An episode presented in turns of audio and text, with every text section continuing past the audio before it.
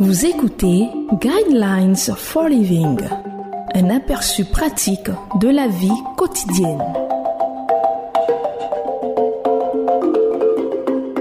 Bienvenue à votre émission Le Guide de la vie sur Évangile FM, la 105.4. Au microphone, votre serviteur Clubali Josué et à la technique, Guessan Michael Gildas. Le thème de l'enseignement de ce jour est Passer de l'ignorance à la vérité.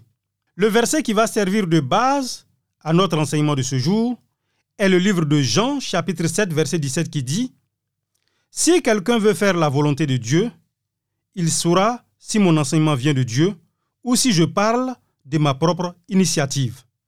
Je pense souvent au manuel d'instruction d'un petit avion monomoteur qui disait quelque chose comme ceci.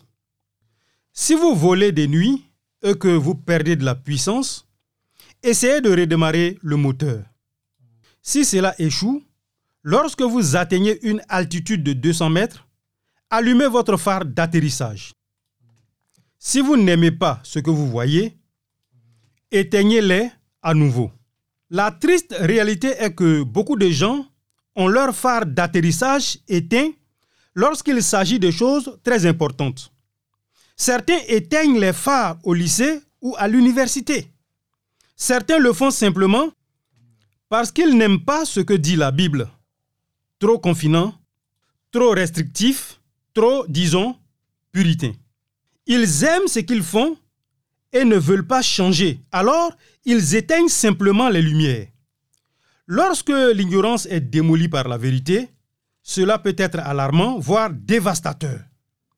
Savoir que la petite bosse sur votre cou est cancéreuse peut vous secouer, mais aussi vous sauver la vie. Bien sûr, personne n'aime penser au scalpel du chirurgien, à la chimiothérapie ou à la radiothérapie, mais il vaut bien mieux perdre ses cheveux ou son appétit que perdre la vie.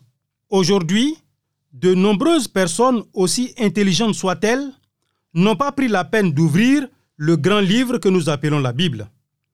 Ils ont éteint les lumières depuis longtemps et ont cessé de penser par eux-mêmes, acceptant l'idéologie des enseignants ou des professeurs de notre culture et de notre société.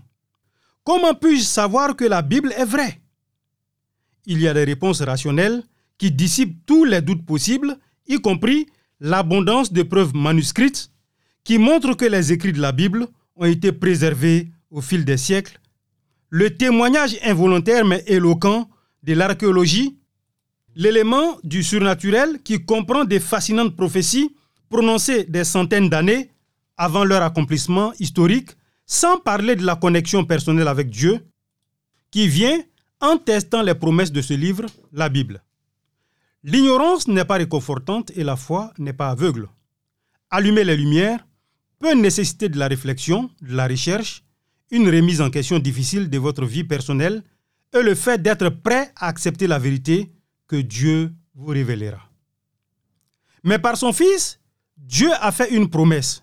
Jésus a dit, Vous connaîtrez la vérité et la vérité vous rendra libre. Jean chapitre 8 verset 32. Je vous conseille de lire le livre de Jean chapitre 8 verset 31 à 47.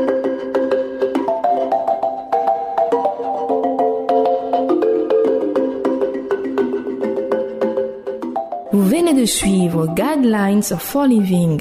Pour en savoir plus sur l'émission, veuillez contacter la station que vous écoutez.